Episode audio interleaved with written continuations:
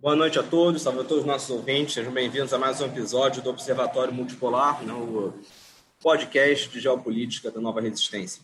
É, hoje vamos falar aí de um tema que é extremamente relevante para todos que acompanham o cenário internacional desde um ponto de vista dissidente e que certamente está na memória de todos aqueles que puderam acompanhar os eventos ali do Euromaidan, do início do conflito no leste da Ucrânia.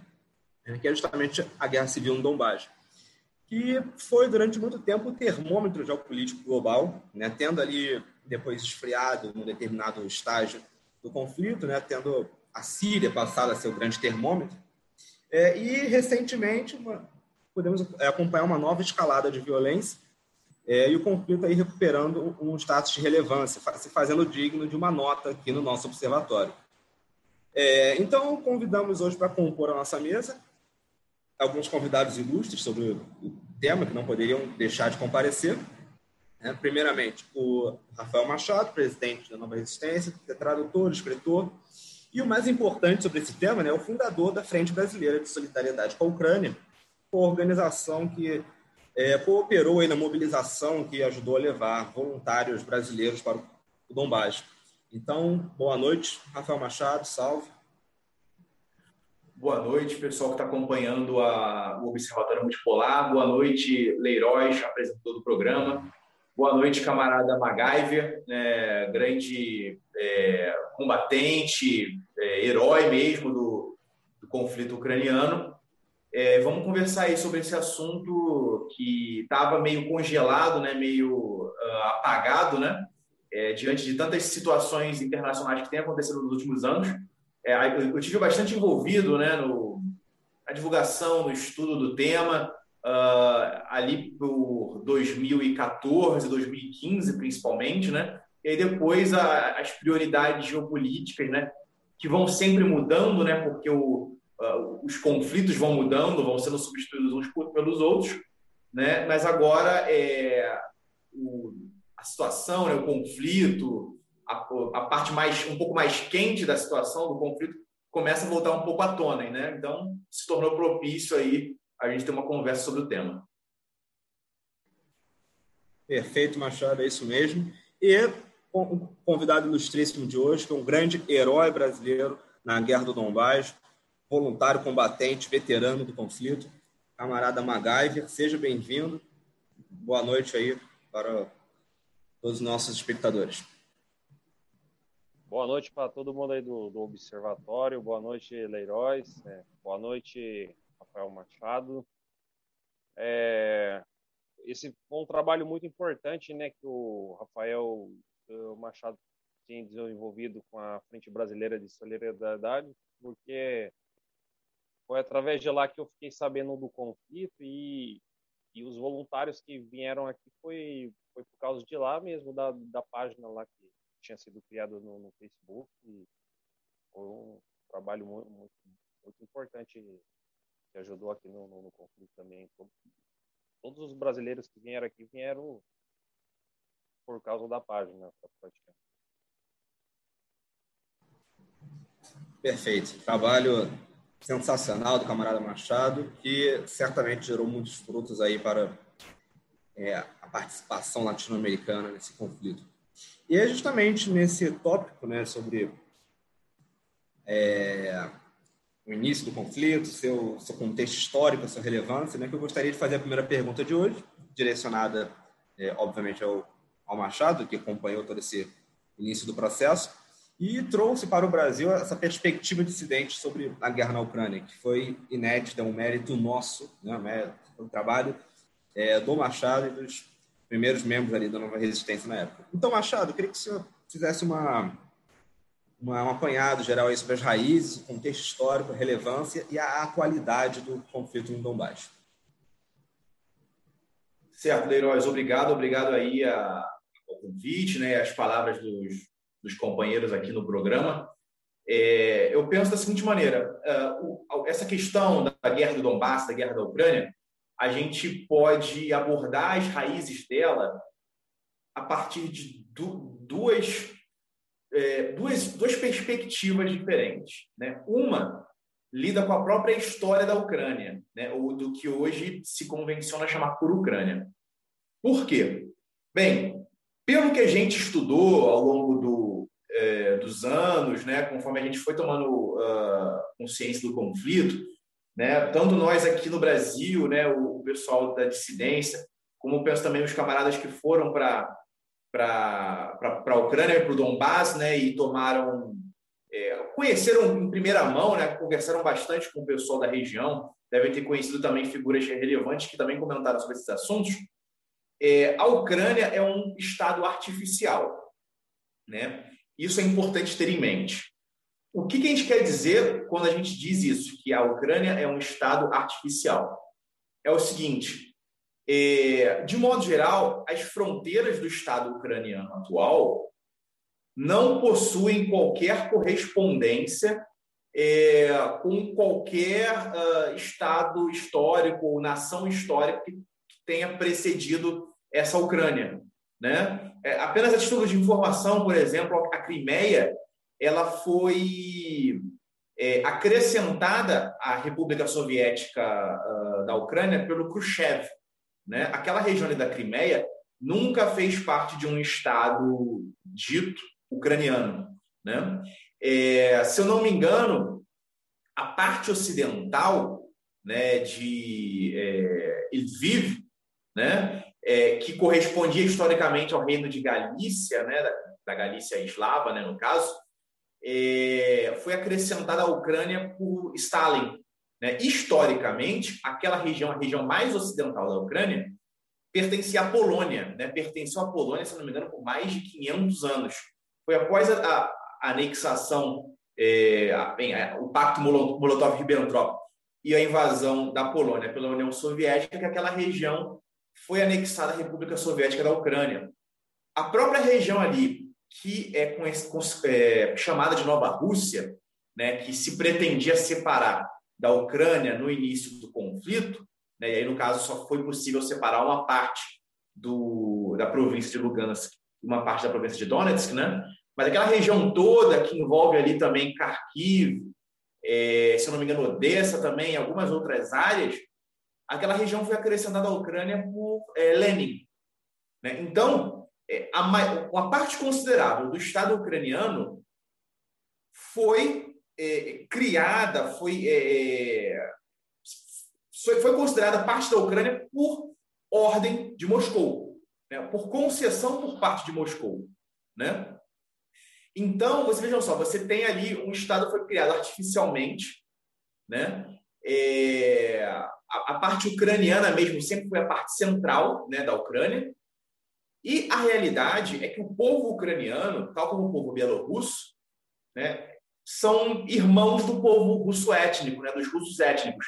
Esses três povos, eles são aquilo que nós poderíamos considerar como, é, como sendo grão-russos, né? como sendo russos em um sentido mais amplo. Né? É, então, são povos que são muito parecidos geneticamente, é, culturalmente, linguisticamente. Né? Então, é, só que aquilo, por conta de uma série de processos históricos, é, construiu-se, um, foi sendo construído um mito né, de uma ucranidade antirrussa. Né? Foi sendo construído é, na, na, na mentalidade dos ucranianos, especialmente dos mais ao ocidente, né, de que a identidade deles não tinha nada a ver com a identidade russa. Né? Eles construíram um mito é, da mongolização da Rússia, né, de que os, os, russos seriam um povo asiático, um povo mongol, né, um povo amarelo, né, enquanto eles, os ucranianos do Ocidente, seriam os verdadeiros russos, né? É, e, eles construíram essa mitologia é, ao longo do tempo, né? É, inclusive mesmo durante o período soviético, uma parte considerável da população daquela república foi que era uma parte considerável dessa, dessa população era russa, foi ucranizada, mesmo durante o período soviético, é, e após o colapso soviético, essa ucranização do estado, daquele estado, daquele país, foi sendo acelerada, né? Se implementaram ali diversas ONGs, diversos think tanks, é, houve uma atuação forte do de, de setores financeiros e culturais e políticos ocidentais na Ucrânia para fortalecer todos os mitos russofóbicos possíveis é, e assim é, criar um clima anti-russo na Ucrânia, especialmente no oeste, porque no leste não era possível. Agora, o outro, a outra raiz do conflito, né, é o seguinte: é, a importância geopolítica da Rússia é central, fundamental. A gente não precisa aqui abordar.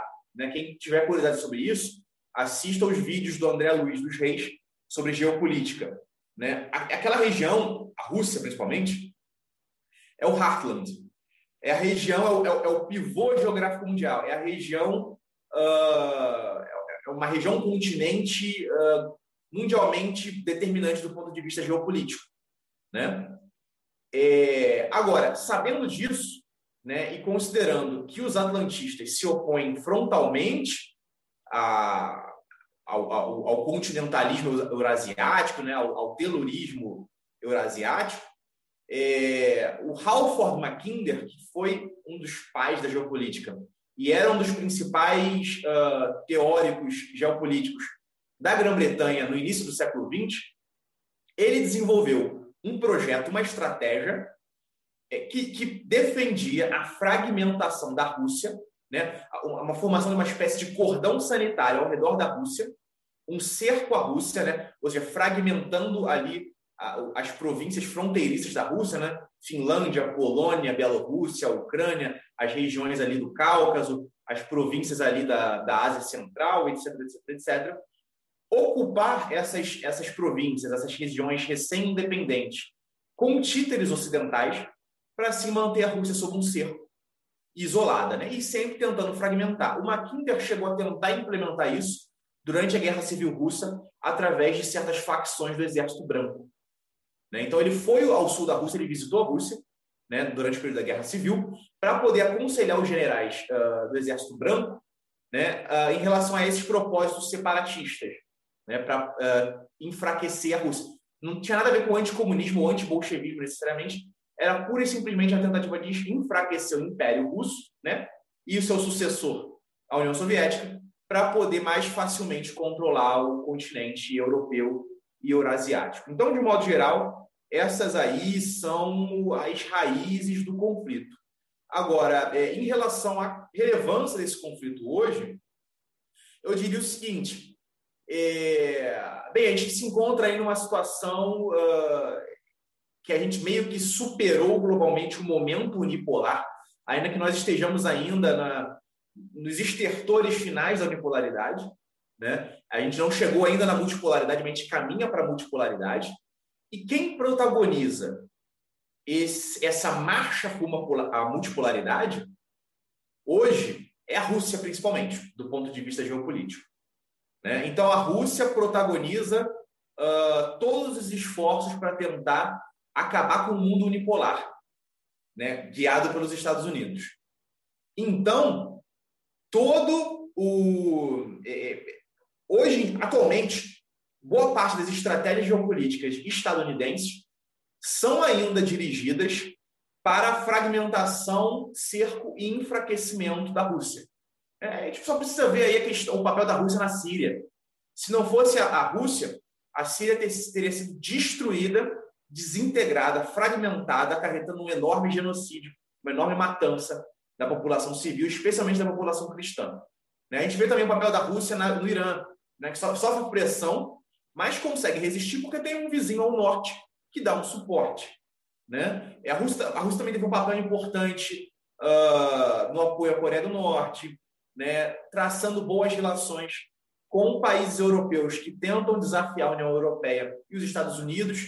Então, ou seja, apoio também a Cuba, apoio à Venezuela, né? isso tudo a gente está cansado de saber. Apoio ao Iêmen.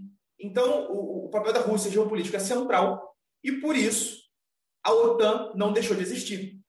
Quando a OTAN foi criada, convenceram o mundo de que era é contra o comunismo, é contra a União Soviética. Mas o comunismo acabou, a União Soviética colapsou, e não só a OTAN continua existindo, como ela foi sendo expandida. Ela foi avançando para o leste. Né?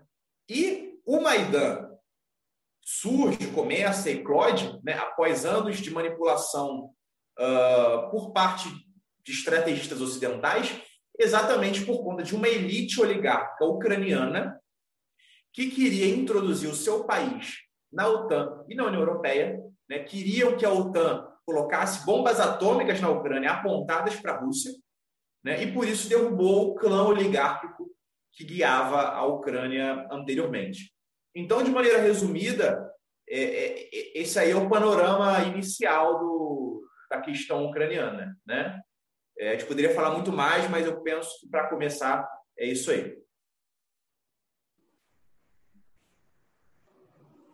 Perfeito. Nessa explanação mostra como é, foi o termômetro geopolítico da época, porque tem uma, um peso tão forte, até de uma esfera mais simbólica também, o confronto ali entre, entre as milícias pró-russas, digamos assim, né, e, e as milícias pró-Kiev, é, materializando né, na é, forma bem nítida que é o, o confronto é, do projeto eurasiático com o projeto globalista.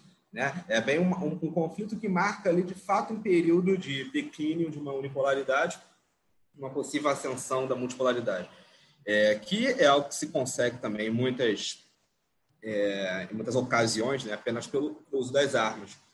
E justamente indo nesse tópico, eu gostaria de fazer a segunda pergunta, já ao camarada MacGyver, é, partindo já agora para um aspecto mais, mais prático, né? levando em conta é, sua experiência como veterano na, da guerra, é, qual foi o impacto, né? Você pôde perceber como impacto da, do conflito para o povo do Donbass?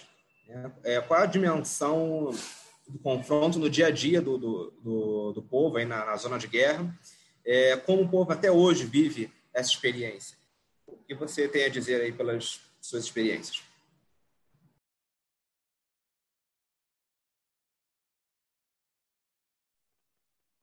Pronto. Então, é, aqui, desde o começo do conflito, tem um impacto muito grande, né? Que as fronteiras foram todas fechadas, são cerca de 480 quilômetros, se eu não me engano, né? Que passa de, do sul de Donetsk até Lugansk, mais ou menos, né? O fronte, né? E depois disso começou o conflito aqui. O que, que aconteceu? As multinacionais todas foram embora, é, como o, o time de futebol também, o Shakhtar Donetsk, que acabou indo para o lado ucraniano, né? O estádio está aqui praticamente mais de sete anos sem nenhuma partida de futebol. É, o sistema financeiro também internacional, bancário também não, não funciona. Só existe um, um, um banco que funciona é, dentro da República, né, para pagamento de boleto, essas coisas, mas vários serviços internacionais de banco como Western Union, MoneyGram, tudo, tudo isso aí já, já não tem mais, entendeu? E, e outra coisa também, o, o que nem na parte de correio, né, é, de encomenda, de postais aqui também não, não, não funciona o correio, né, por causa da, da guerra e o que, que acontece é o seguinte, tem um, um, uma espécie de correio assim, é, só funciona dentro da República, né? Só dentro da República. Então, se você precisa enviar uma carta para alguém de outro país, ou até mesmo para o lado ucraniano, já, já não tem mais esse, esse tipo de, de, de serviço. Devido a vários fatores, né, a maioria, mais da metade da população também, desde o início do conflito, acabou indo embora, né? E, e seriam eventos assim numa escala assim muito grande, né? É, desde o começo aqui do, do conflito aqui, é, muita muita coisa aqui já já não tem mais que nem no, no, quando era a, a, a, época da Ucrânia, né? O pessoal vem vem sofrendo muito aqui com, com vários tipos de coisas. E complementando também a, um pouco a resposta nem do, do, do Rafael Machado, eu vejo que aqui a população é, do lado do ucraniano, é, eu vejo que o pessoal desde cedo, por causa do, do Holomodor, né, é, vem, vem criando assim, um, eu vejo que vai passando de pai para filho assim uma é, porque também o, o, o, oeste da Ucrânia, né, ele, ele tem, tem lutado na Segunda Guerra Mundial contra o pessoal aqui do, da União Soviética no Donbass, né? Eu vejo que tem um, um negócio assim que é, é, meio que da cultura do pessoal mesmo do oeste. Ah, os russos são inimigos. É, eu vejo que tem uma, uma certa rivalidade assim também com, com o pessoal aqui.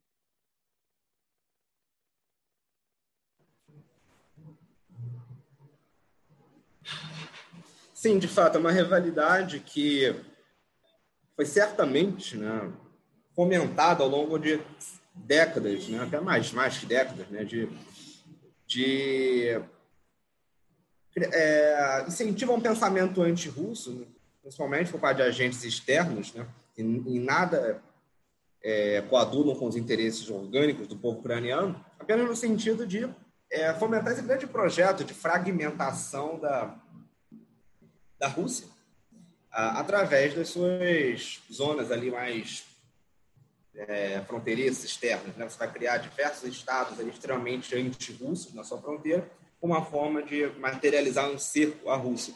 E a melhor forma de se fazer isso, de um ponto de vista melhor, falando de um ponto de vista estratégico, né, não moral, é fomentando uma, uma rivalidade étnica, uma rivalidade é, entre povos mesmo que seja o mesmo povo, você consegue ali, fazer uma, uma etnogênese ali da, da rivalidade, né?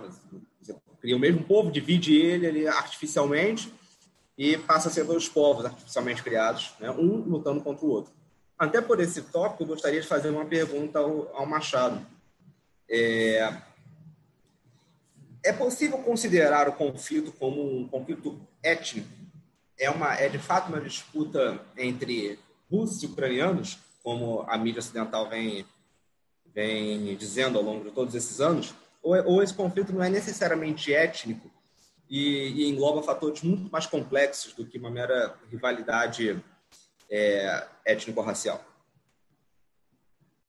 Olha, é, essa é uma pergunta, uma questão bastante complexa.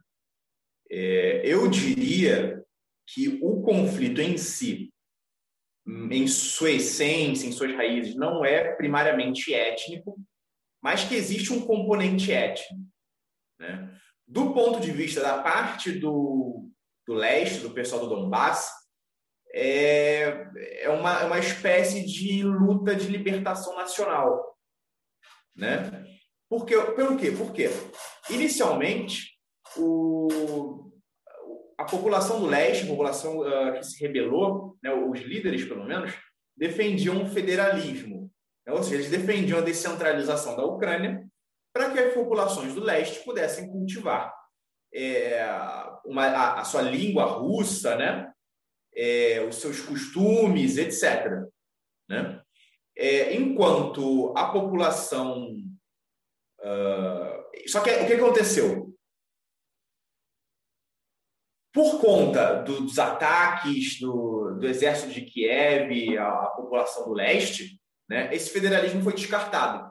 Né, e partiu-se, então, para a defesa de uma separação daquela região, e a maioria passou a defender a anexação daquela região é, à Rússia, enquanto uma parte defendia a construção de um Estado independente. Né? Agora, do ponto de vista do. É, do Ocidente, né, eles veem ali a, a, a, qual é a perspectiva do, do, uh, da Ucrânia Ocidental. Eles in, inventaram uma noção de que aquela região foi ocupada é, ilegalmente uh, por russos, né, de que teria havido no passado, até por conta do Holodomor, uma limpeza étnica ali, é, e que por conta dessa limpeza étnica aí vieram russos e ocuparam, etc. Né? Não, isso não procede, na verdade. Né? É, houve mais é uma ucranização uh, de boa parte da Ucrânia do que uma russificação de boa parte da Ucrânia. Então, existe um componente étnico. Né? Esse, esse componente étnico, como até você falou, Leiroz, foi sendo intensificado e insuflado. Né?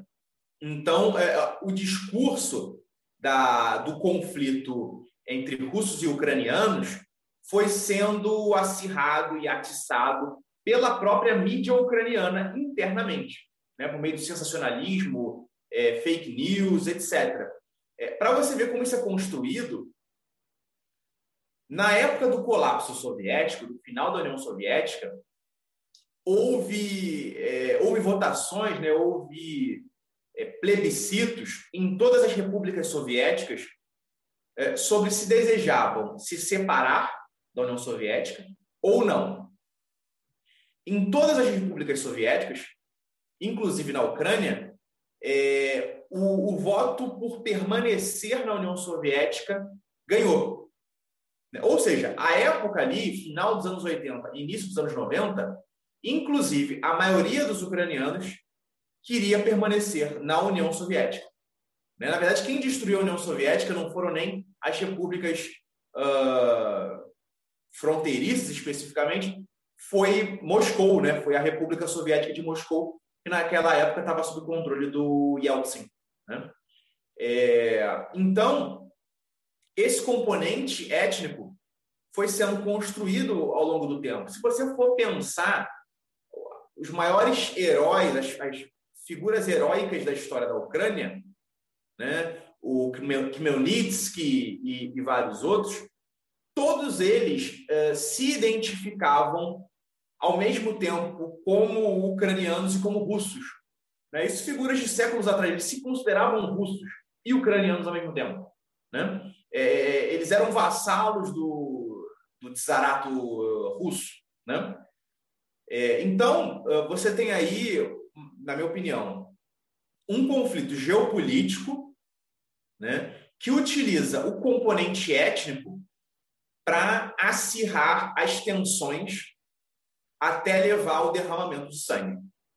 É, existem outras análises também que vêm temática ideológica, é, mas assim, eu diria que não existe conflito ideológico uh, na guerra do Donbass. Está entendendo? É, a análise comunista, de modo geral, ela vai dizer que há conflito entre comunistas e fascistas. Mas isso, não, isso é uma análise muito, muito rasteira, muito superficial.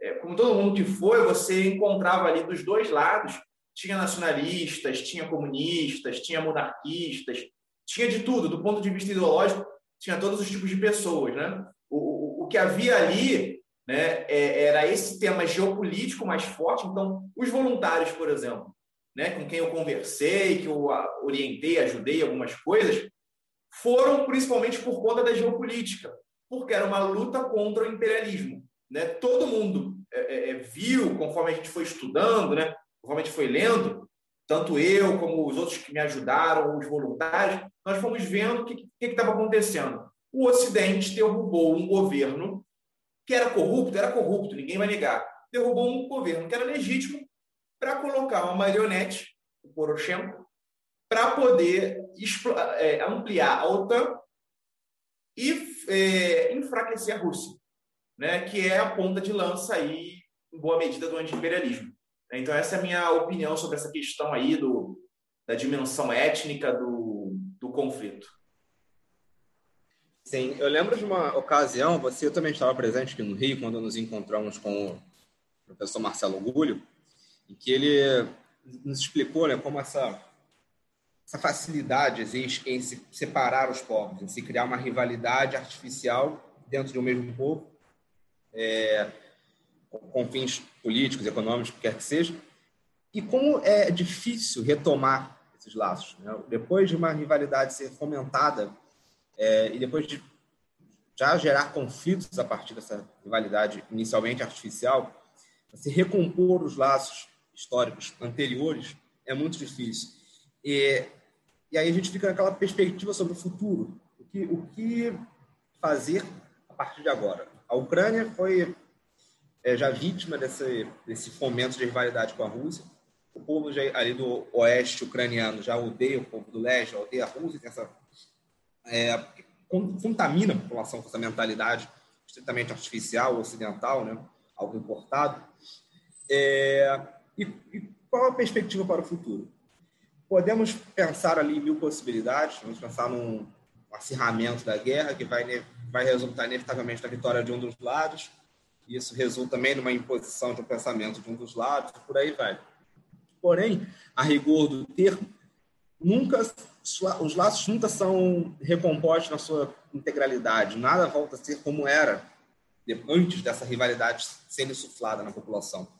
Então, temos aí uma série de perspectivas sobre o que pode vir a ocorrer no conflito da Ucrânia, mas eu diria que o melhor dos cenários é simplesmente é, a vigência de um governo que pense, pelo, pelo menos, manter é, a soberania da Ucrânia enquanto, está, enquanto Estado, né, de uma forma alinhada ou neutra em relação à Rússia e não de uma, uma rivalidade aberta.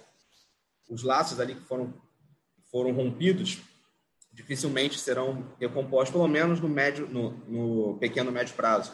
É capaz, novamente, óbvio, que no futuro, depois de tantas revoluções culturais que vão acontecendo com o tempo, você tem ali uma uma Ucrânia pré-Maidan novamente, né? Pré-Maidan não, que é algo muito anterior ao Maidan, né? O próprio Ucrânia, como conhecemos hoje, é uma criação soviética, né? Então, mas enfim, a perspectiva para o futuro próximo é muito uh, ruim por essa por essa ótica, porque vai muito além da, da questão do, do, golpe, da questão de quem está no poder em Kiev. É, mais do que isso, foi criada ali uma uma uma etnogênese da, da oposição, né? Foi, foi criada ali uma forma de se rivalizar com a Rússia, que, de certa forma, vem sendo, é, de fato, adotada por uma parte da população.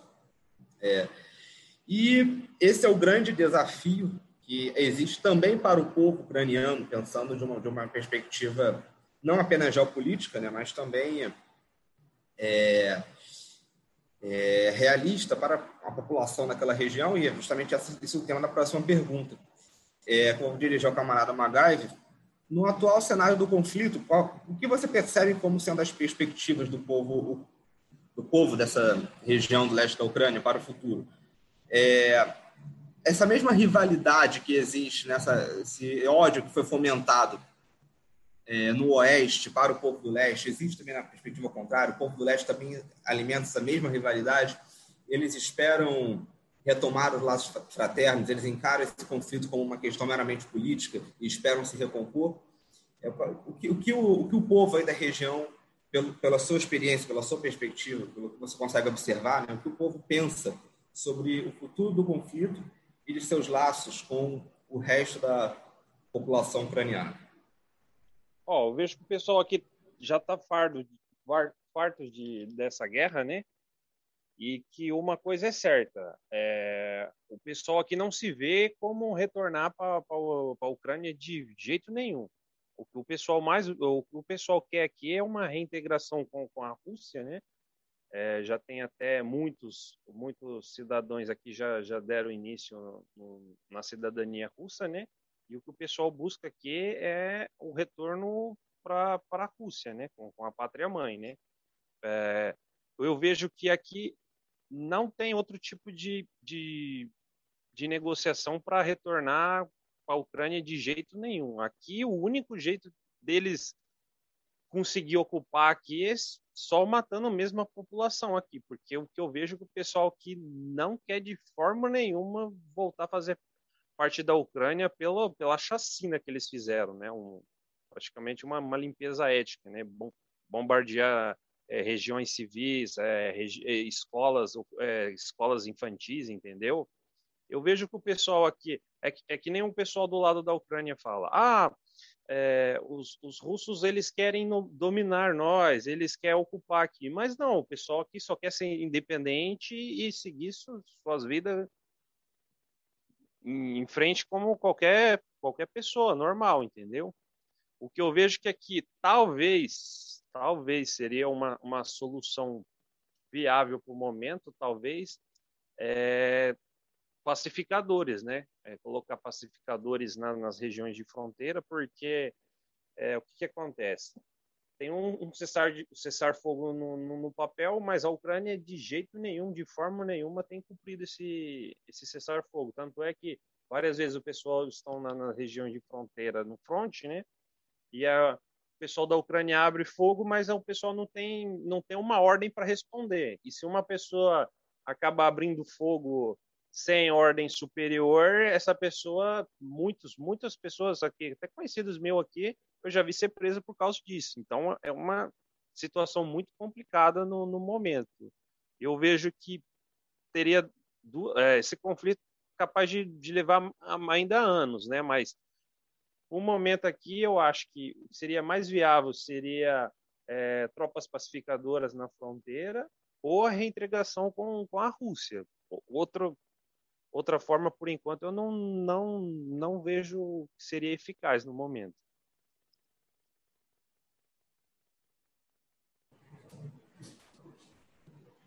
Sim, isso é, isso é muito nítido, né? No, ali nos principais episódios da guerra após o cessar-fogo, né? É, não foi cumprido de forma alguma pela, pela parte de Kiev.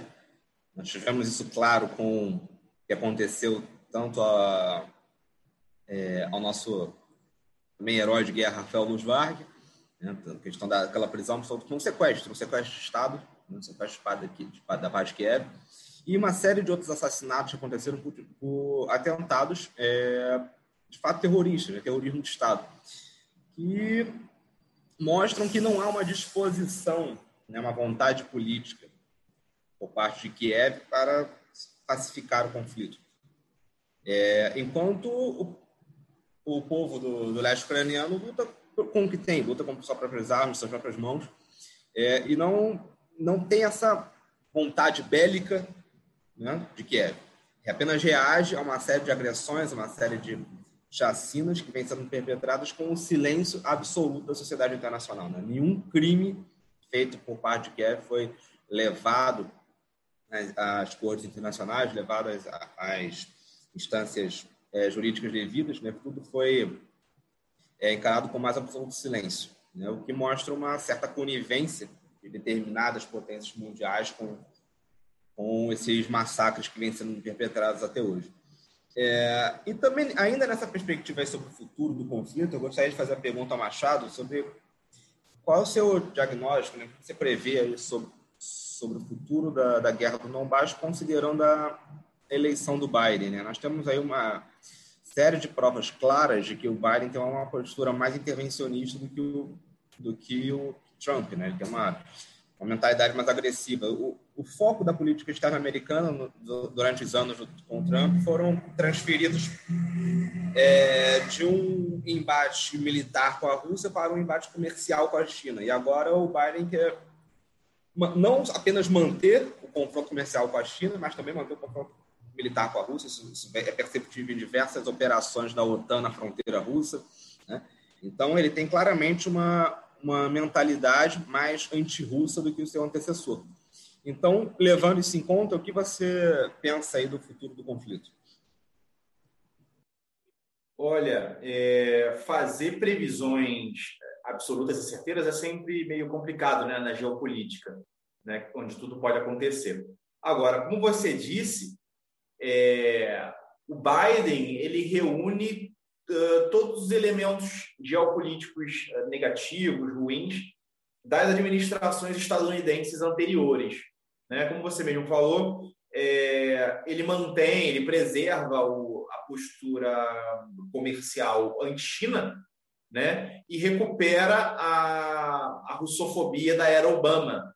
Né? A gente viu aí um caso recente com ele chamando literalmente né, o presidente russo de assassino, né?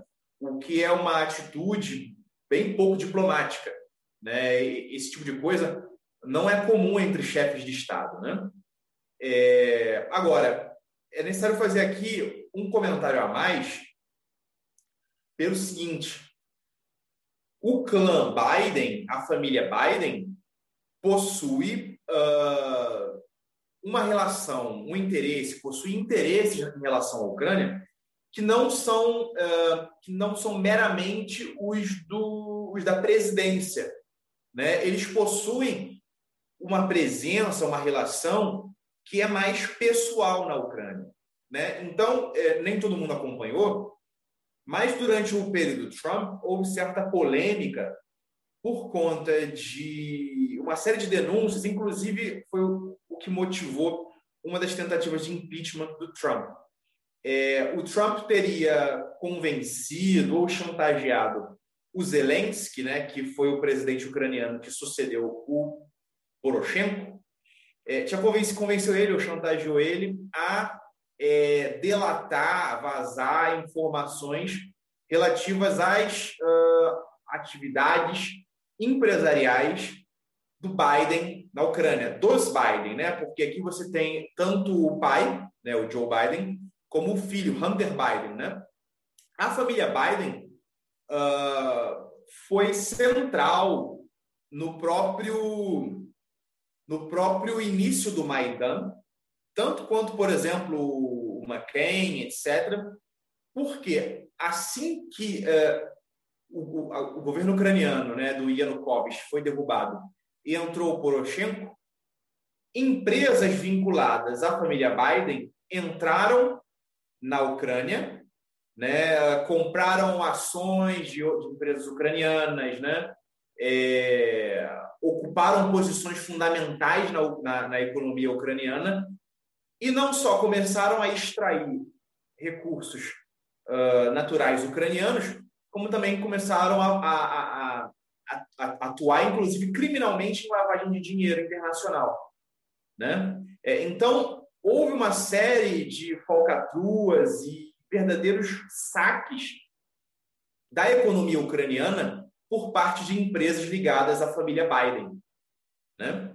É, então, existe esse aspecto. Né? O, a família Biden possui um interesse pessoal na Ucrânia, porque eles, a, a família Biden possui empresas na Ucrânia e possuem ações em empresas ucranianas.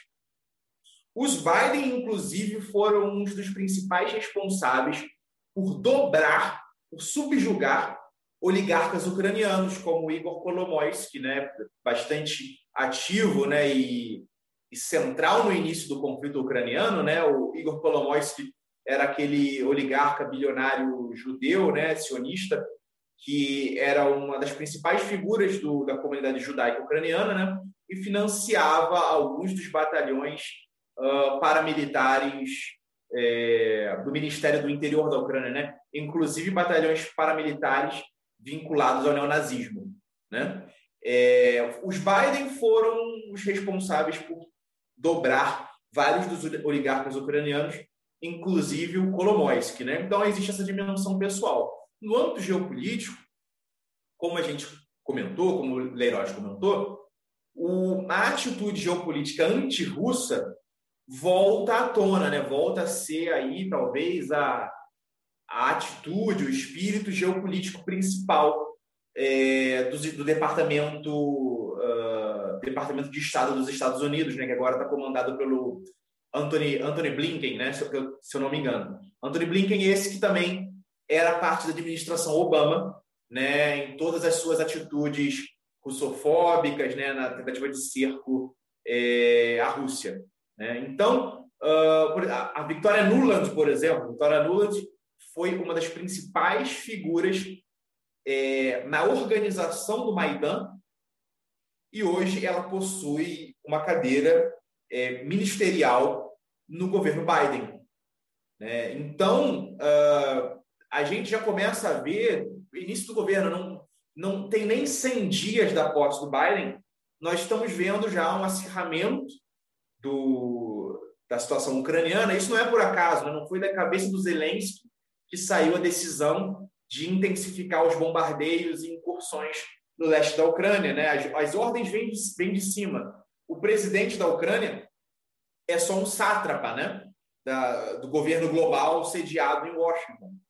Então, menos de 100 dias de governo de, de posse do governo Biden, a gente já vê um acirramento na Ucrânia e já vê aí o, uma série de, de atitudes e de palavras e de decisões que visam uh, antagonizar cada vez mais a Rússia. Né? E isso vindo, é importante comentar, de um presidente que é clinicamente senil.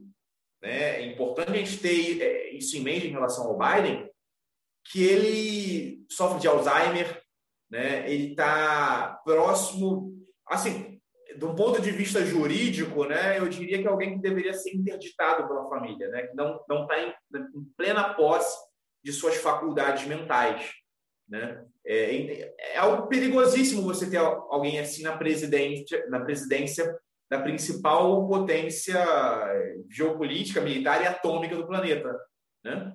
Então, uh, essa aí, resumindo, a perspectiva para o futuro com Biden é uma intensificação do conflito ucraniano. O conflito ucraniano pode voltar a ser, de fato, uma guerra ativa. Né? Agora, isso também depende de decisões tomadas no Kremlin. Né? Não vamos também ser ingênuos é, em relação a isso. Também depende de que maneira o Kremlin vai responder é, às ameaças e às tentativas de antagonização por parte de Washington. Então, por exemplo, o interesse russo principal é paz nas suas fronteiras. Isso ficou claro no, na questão ucraniana, uh, principalmente após a saída do Igor Strelkov, porque aconteceu o seguinte: o Kremlin deixou, deu a oportunidade para as lideranças uh, iniciais uh, do levante do Donbass tentarem uh, sublevar a maior parte da nova Rússia né, para poder construir ali o, o, seu próprio Estado ou ser absorvida pela Rússia. Né? Por uma série de motivos, é, essas lideranças do Donbass não tiveram o sucesso que se esperava inicialmente. Então, a partir daí, o Kremlin começou a tentar pacificar e congelar o conflito. É claro, deu toda a ajuda possível né, para a população do Donbass, né, mas é necessário compreender que para o Kremlin não é interessante uma guerra em suas fronteiras. O Kremlin não quer uma guerra em suas fronteiras. Não quer, inclusive, que essa guerra leve o, a população do Donbass a tomar Kiev ou coisa do tipo. Isso é, é propaganda, né, de modo geral. Propaganda na qual, inclusive, nós, é, é como militantes e como é, pessoas ativas no conflito, a gente participa dessa propaganda, né? Mas do ponto de vista puramente geopolítico, é, isso não é verdadeiramente interessante para a Rússia. Eles deixou tentarem, não teve sucesso, e aí a partir daí a estratégia russa é administrar o conflito de modo a pacificar a, a situação e, inclusive, tentar voltar a construir relações com o Estado ucraniano. Né? Apesar da população do Donbass, não, não, não é a vontade da população do Donbass, a gente tem que lembrar que existem negócios envolvendo gás que são importantíssimos aí para a economia russa, para os oligarcas russos, né? para o governo russo. Então, é, é, a eclosão de, novos, é, de novas ações militares com a intensidade que estavam acontecendo em 2014, 2015, depende muito de como os, os três lados aí, né, na verdade, vão interagir nessa situação. Agora, de modo geral, a Rússia sempre responde a todo ataque. Pode não responder diretamente. Às vezes, por exemplo, você é, derruba um avião russo ou explode alguma coisa da Rússia ou ataca, por exemplo, um, um aliado russo e a Rússia responde às vezes indiretamente. Por exemplo, dando dinheiro ou armas ou apoio logístico a algum é, inimigo do seu inimigo. Né? De modo geral, a Rússia atua assim no Oriente Médio. Então, o pessoal às vezes reclama ah, a Rússia não faz nada quando bombardeiam a Síria. Na verdade, faz por baixo dos panos. Né? Então, a gente não sabe exatamente como é que a Rússia vai reagir, por exemplo, a esses insultos que o Biden lançou contra, contra o Putin.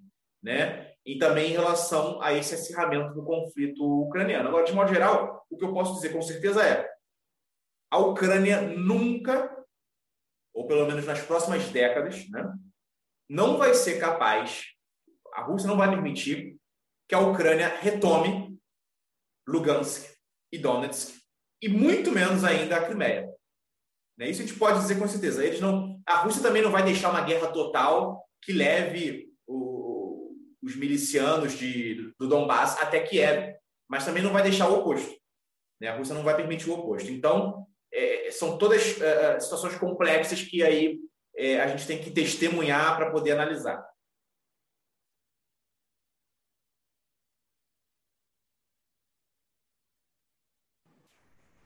Sim, exatamente. É muito comum esse discurso entre os leigos em geopolítica de que as respostas não acontecem ou acontecem de uma forma mais branda do que deveriam acontecer. Mas não é assim. As potências mundiais não atuam é, com emoções, né? não atuam com base em o que tal ou qual presidente gostaria de fazer. Não é assim. Há interesses diversos, difusos, né, que devem ser levados em consideração, analisados e, à medida do possível, deve-se chegar a um acordo de interesse e as manobras são é, calculadas, né, levando em consideração todas essas questões. É, a Rússia já demonstrou diversas vezes sua capacidade de responder de forma sigilosa, de forma silenciosa, né, aos ataques que vem sofrendo de uma forma muito explícita, porque é da praxis mais tradicional do Ocidente lançar ataques explícitos, lançar uma forma de intimidação pública mais elevada, enquanto as, as, as respostas né, do, é, dos países eurasiáticos, geral, principalmente da Rússia, sempre, foi uma, sempre foram respostas mais técnicas, sigilosas, né, que lançam recados né, são entendidos pelos seus rivais geopolíticos, sem necessariamente é, mover aí toda a opinião pública global.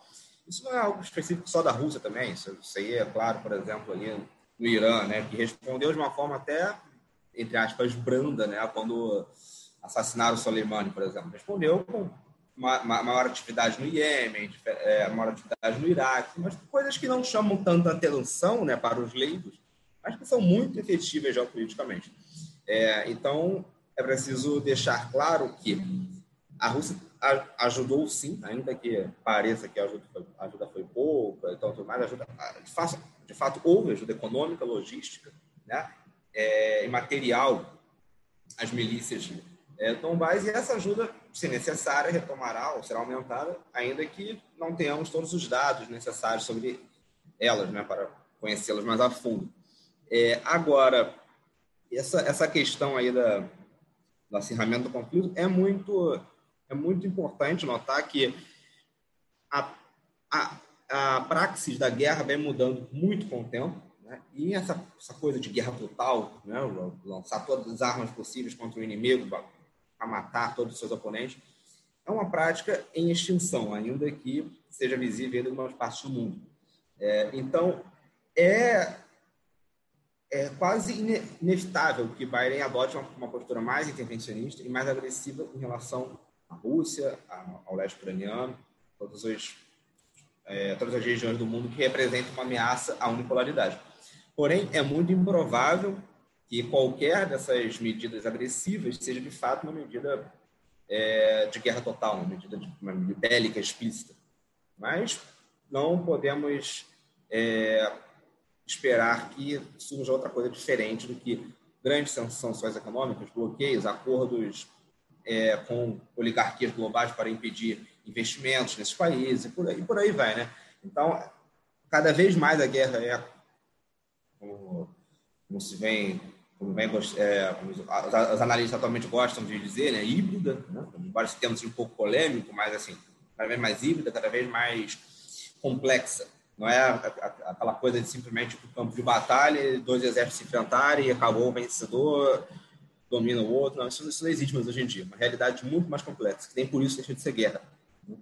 É, agora, voltando ao aspecto mais é, orgânico aí da, da população do Donbass, gostaria de perguntar ao camarada MacGyver quais são atualmente as maiores necessidades do povo que você mais consegue é, perceber vivendo aí. Eu tive, por exemplo, um conhecido que é, foi ao, ao Donbass em uma determinada ocasião, já depois do, do cessar-fogo, né? e notou que havia, por exemplo, uma, um investimento de um empresário de algum outro país, não sei, não lembro qual agora, né? numa fábrica de pão, né? Foi uma, uma grande recebido com grande festa pela população local, porque há, há a necessidade desses produtos mais básicos, desses utensílios mais essenciais da vida humana, porque a guerra afetou profundamente a estrutura econômica e social da região, né, como o senhor é, mesmo falou na, na, outra pergunta, acabou com os investimentos, acabou com, com os bancos, acabou com tudo, e a, e a população agora deve é, buscar forma de recuperar esses recursos. É, se essas nações quiserem de fato se estruturar como repúblicas autônomas, buscando reconhecimento internacional, elas devem se reestruturar economicamente, buscar investimentos, criar condições favoráveis a isso. Então, eu, eu gostaria de saber que você observa aí como sendo atualmente as maiores necessidades da população do Donbass e o que e o que você enxerga como caminho mais viável para superar essas necessidades, para suprir né, os caminhos de investimento, de quais são os setores mais necessários e estratégicos no momento aí para esse povo que vem sofrendo tanto com essa guerra nos últimos anos. Então, é, o reconhecimento da, da, das, da, das regiões independentes aqui seria fundamental, né? Porque é, só apenas a Rússia reconhece aqui, né? A, a ONU, outros países não, não, não a República Popular de Donetsk e Lugansk. Eu acredito que é, a reintegração à Rússia, como ocorreu na Crimeia em 2014, seria a melhor opção aqui para o pessoal aqui da para reentregar a comunidade, entendeu? Porque fica muito muito difícil, né? Serviço de correio não não, não. Se, se eu preciso de um, enviar um documento para alguém no Brasil, eu não consigo, eu tenho que ir na Rússia, entendeu?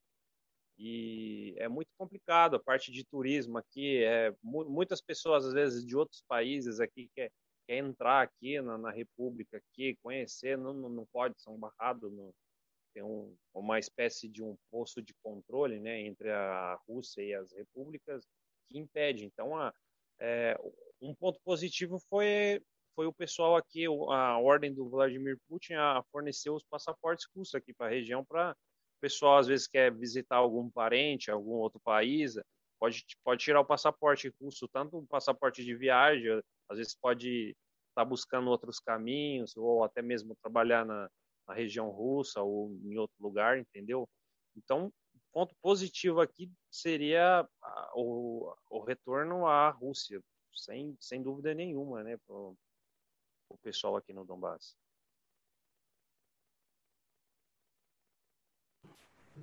Sim, a busca, a busca de alianças internacionais né, é o ponto mais fundamental para conseguir projetos viáveis de, co de cooperação econômica que produzam, de fato, mudanças materiais na vida da população. E a única possibilidade direta né, de alinhamento e integração para essas repúblicas é a Rússia. E, e apenas com o passo é, primário né, da, da, da integração com a Rússia, que as demais potências mundiais vão talvez mudar a sua visão em relação a essas repúblicas, porque a visão da a visão do, do Ocidente ainda é hegemônica, ainda tem essa é, essa capacidade técnica né, de divulgação através das mídias, das redes sociais, tudo mais, né, é, de forma hegemônica pelas pelo discurso oficial dos Estados Unidos e do Ocidente em geral, o que impede investimentos, impede alianças, impede projetos de cooperação. Né?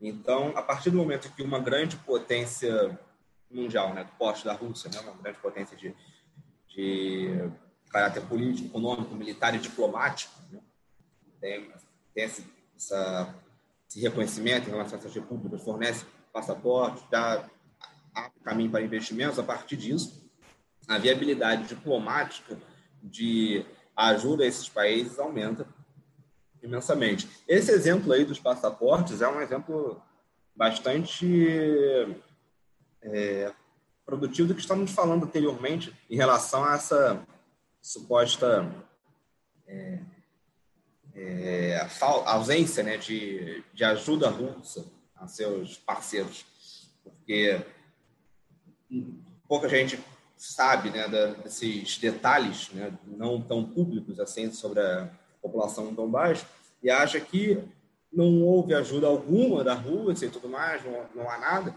Mas quando percebe esses detalhes, a distribuição de passaportes é um ponto fundamental.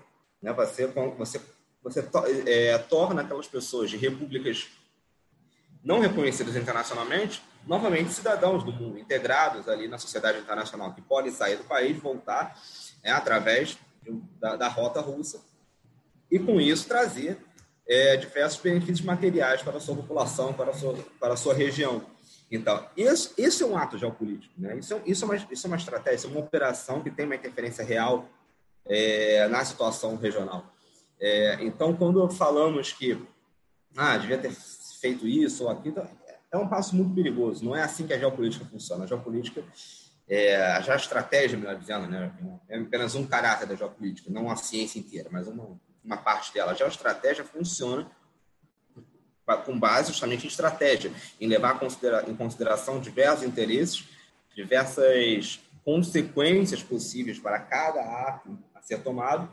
Né? Então, de fato, todos os agentes internacionais relevantes têm algum grau de é, intervenção em todos os conflitos mundiais relevantes.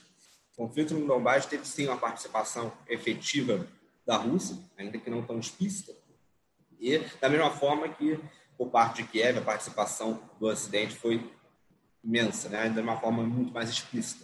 Então, essas coisas ficam muito claras quando vamos buscar os detalhes para as fontes primárias, né? que graças, é, graças ao camarada MacGyver aqui temos essa oportunidade, uma fonte de fato primária, alguém que vive lá, que conhece a experiência desse povo e pode nos transmitir esses dados com uma, é, com uma concretude maior.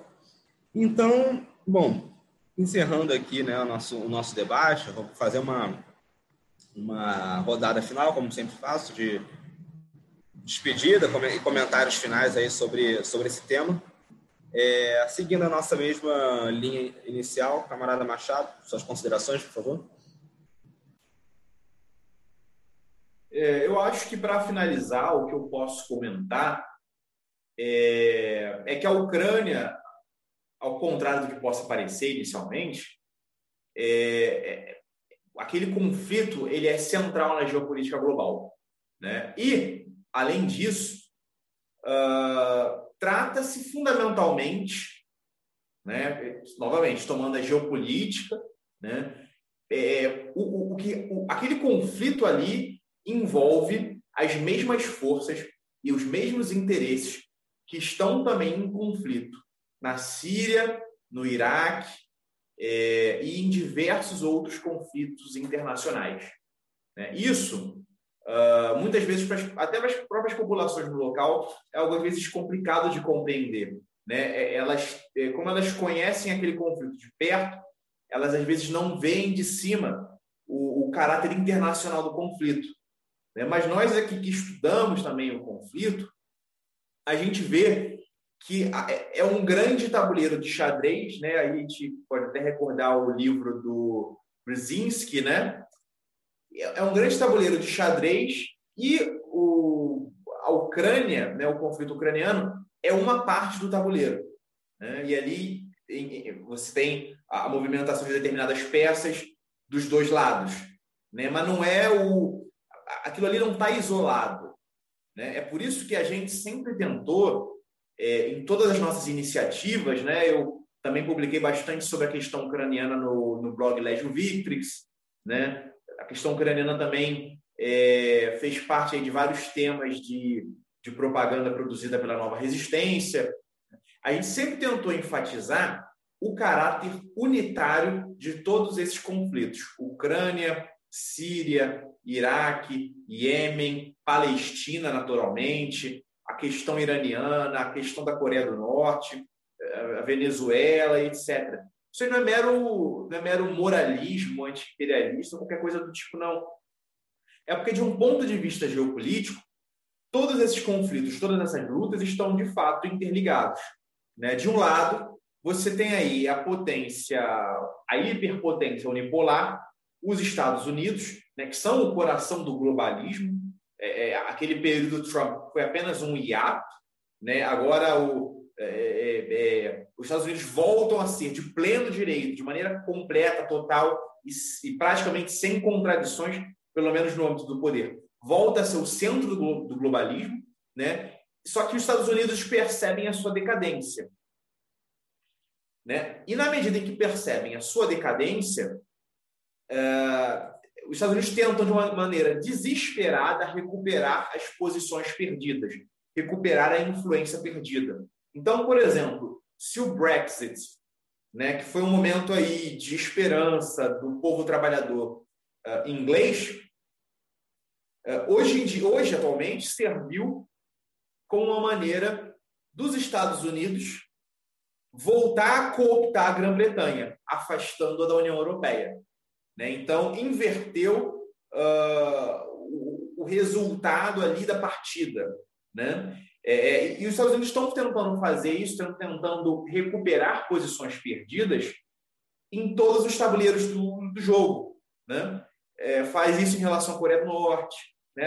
Se eu não me engano, na primeira semana do Biden, é, houve movimentação de tropas uh, no nordeste da Síria, se eu não me engano, na região uh, mais rica em campos de petróleo. Né? É, em relação a, a Venezuela, houve intensificação do, da retórica agressiva. Né? Em relação à Coreia do Norte, como eu já mencionei, isso vai sendo. A gente vai vendo que os Estados Unidos parecem até mesmo desesperados. Né? As palavras do Biden em relação ao Putin, penso que demonstram isso cabalmente. Né?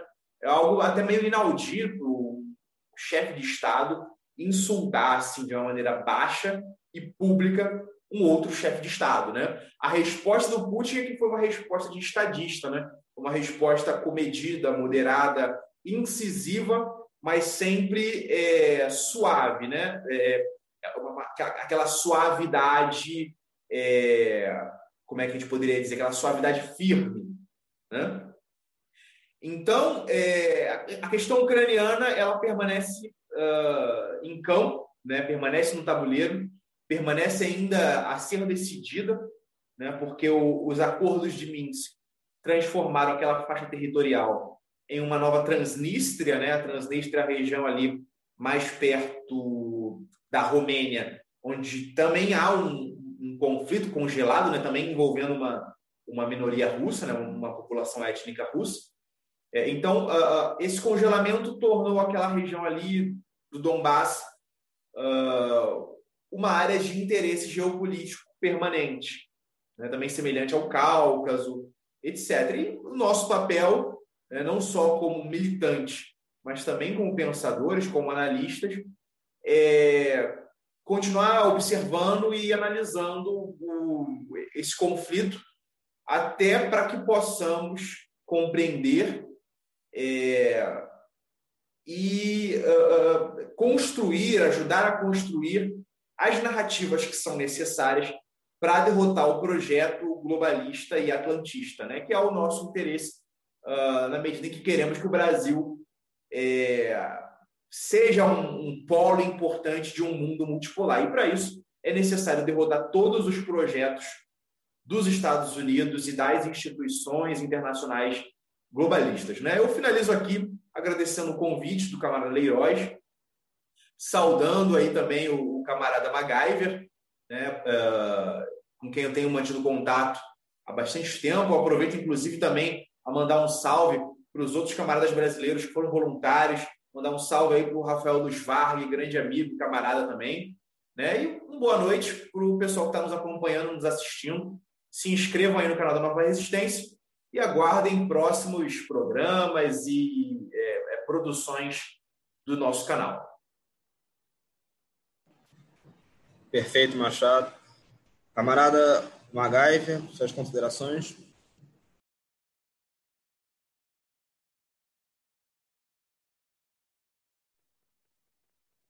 Ô, Queria agradecer a oportunidade ao pessoal da Geopolítica, ah, também o Rafael Machado aí pelo, pelo trabalho que ele vem desenvolvendo na, na frente brasileira de solidariedade com a Ucrânia, né, que apesar do, do nome da página ter sido criado na época do, do, do Maidan, né, ser pró-russa, e foi um, um ponto inicial ali da onde começou o voluntariado aí, que o pessoal que veio ajudar aqui a Donetsk, Lugansk, aí o voluntariado. E agradecer mesmo a oportunidade aqui de estar participando com vocês e todo mundo que está assistindo aí, o pessoal da Nova Resistência também. E muito obrigado pelo convite aí. Sempre que, que ser convidado aí, eu vou estar atendendo a vocês aí com, com outra oportunidade. Sempre pode estar contando comigo. Nós agradecemos, camarada MacGyver, é uma honra imensa ter conosco aqui um, é, um veterano desse conflito de, como ressaltou Machado na sua fala, né, de importância central no tabuleiro geopolítico global. Né? É, gostaria de ressaltar também nas minhas considerações essa parte da, da fala do Machado, é, que todo conflito né, tem a sua devida relevância no, no cenário internacional. Né? Então, é, temos a mania de olhar analisar os focos de tensões do mundo como é, questões autônomas, né, que totalmente, são totalmente independentes umas das outras, mas não é assim. Os conflitos têm é, interrelações e os interesses é, das grandes potências, das, das, grandes multinacionais, todos que têm uma relevância é, tomada de decisões a nível global, todos os interesses convergem em questões que são concernentes a cada região do planeta. Então, o conflito na Ucrânia pode ter sumido um pouco dos holofotes da mídia mundial, mas ele continua sendo uma peça importantíssima no tabuleiro geopolítico global e o próprio, a própria localidade desse conflito já, já evidencia isso, né? como foi dito no começo. Né? É, Ucrânia faz parte ali do Heartland, faz parte da, da Grande Eurásia, é o coração do mundo. Então, a disputa entre interesses pró-Rússia e pró-Ocidente, ali no, bem no centro do, do Heartland, então é, é, impossível não ser algo de relevância. Né? Independente do, do nível de tensões que esteja agora no conflito, ou que nível de tensões passados ou que vem acontecer, né? se há uma disputa acontecendo no, no seio do, do, do Heartland, então é uma disputa de interesses para todas as grandes potências mundiais e é assunto digno de nota e análise por todos que se interessam por geopolítica. Então, como um observatório que somos, né, vamos continuar observando, acompanhando e comentando cada mudança, cada movimento que acontece em todas as é, questões relevantes do planeta, incluindo, obviamente, o conflito no Donbass, que tem uma relevância imensa. Também agradecer ao camarada Pedro Aragão, que acompanha aqui a equipe técnica que fez a nossa gravação de hoje. E, por fim, agradecer a todos os nossos espectadores. Muito obrigado por mais um episódio. Espero que tenham gostado. Deem like no nosso canal. É, desculpa, like no vídeo. É, se inscrevam no nosso canal. Compartilhem é, esse podcast com todos os seus conhecidos para levar o conhecimento a todos. O que estamos difundindo aqui é conhecimento. Então, boa noite a todos. Até a próxima.